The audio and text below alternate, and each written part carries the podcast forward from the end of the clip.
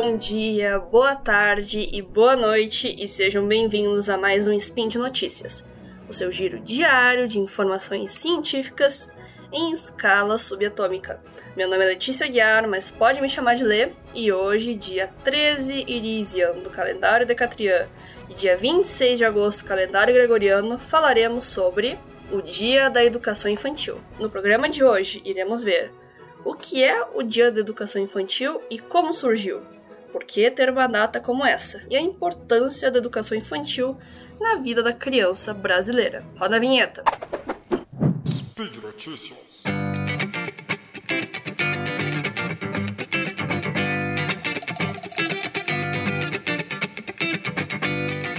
Esse mês de agosto é muito especial para o pessoal da educação. Tivemos no dia 7 o Dia Internacional da Educação, no dia 11 o Dia do Estudante e dia 22 o Dia do Educador Especial e do Coordenador Pedagógico. E agora, no dia 25, o Dia Nacional da Educação Infantil. Ela foi instituída no ano de 2012, buscando valorizar esta modalidade educacional, correspondente à primeira etapa da educação básica, crianças de 0 a 5 anos de idade. Ou seja, comparando com o que nós tínhamos antigamente, maternal, creche, jardim de infância, prézinho. Ela é uma homenagem ao nascimento da fundadora da Pastoral da Criança, uma médica chamada Zilda Arnes, que faleceu em terremoto no Haiti em 2010. Uma de suas frases marcantes é: As crianças, quando estão bem cuidadas, são sementes de paz e esperança. Eu sempre comento nos meus spins sobre como a educação infantil é desvalorizada e incrivelmente subestimada. Uma ideia muito de é só pra brincar. Ou é uma preparação puramente para o ensino fundamental, para a alfabetização. Mas ela é, mais do que isso, um terreno fértil para o desenvolvimento intelectual, englobando a psicomotricidade, os movimentos, a coordenação motora fina e até mesmo a sensibilidade diante das coisas é onde o ser humano aprende a ser ser humano. Para falar sobre a importância dessa data, quero trazer a entrevista da professora de educação infantil e redatora da BNCC de Educação Infantil juntamente com o MEC, Ministério da Educação, Nária Ribas, para a página Escolas Exponenciais de 2022. Ela aponta que a ideia de considerar essa fase apenas como um período de brincadeiras e cuidados, devido à necessidade de as mães trabalharem, faz parte da própria construção histórica das creches, Sim, a escola não está num vácuo. O contexto histórico, as presunções sociais, as ideias, ideologias, a vida, agora falando especificamente do brasileiro, influencia como a escola é vista, como ela trabalha e qual é o seu papel.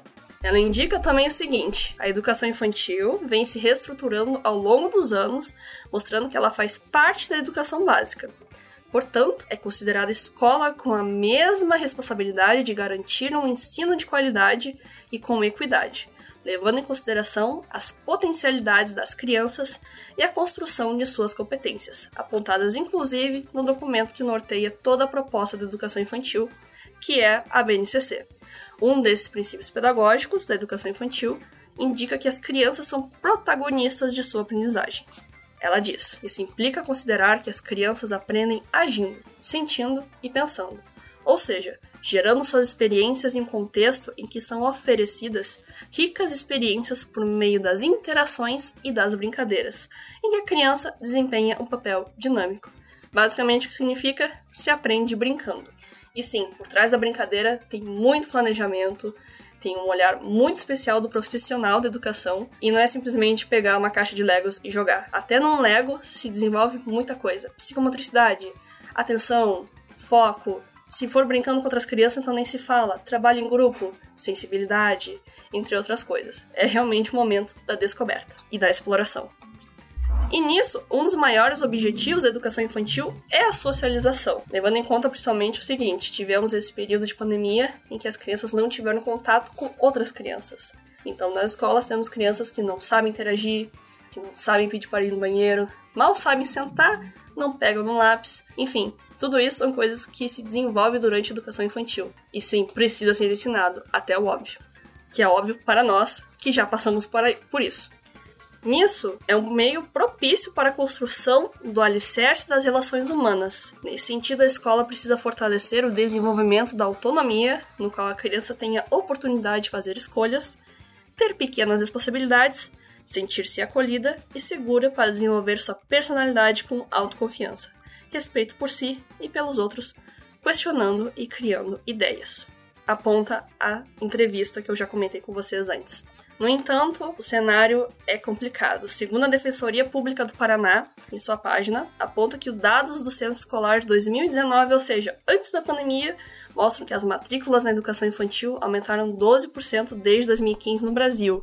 Mas, em 2018, segundo informações divulgadas na Pesquisa Nacional por Amostragem de Domicílio, 34% das crianças de até 3 anos frequentavam creches. Só isso. Além da falta de vagas, outros fatores como vulnerabilidade socioeconômica e necessidades especiais de crianças com deficiência contribuem para o afastamento desses pequenos. E por hoje é só. Lembro que todos os links comentados estão no post e deixe lá também seu comentário, elogio, crítica, declaração de amor ou forma predileta de dominar o mundo.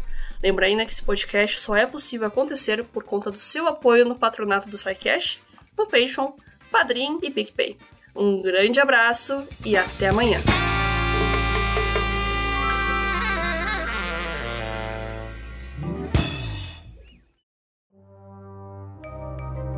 Este programa foi produzido por Mentes Deviantes. deviante.com.br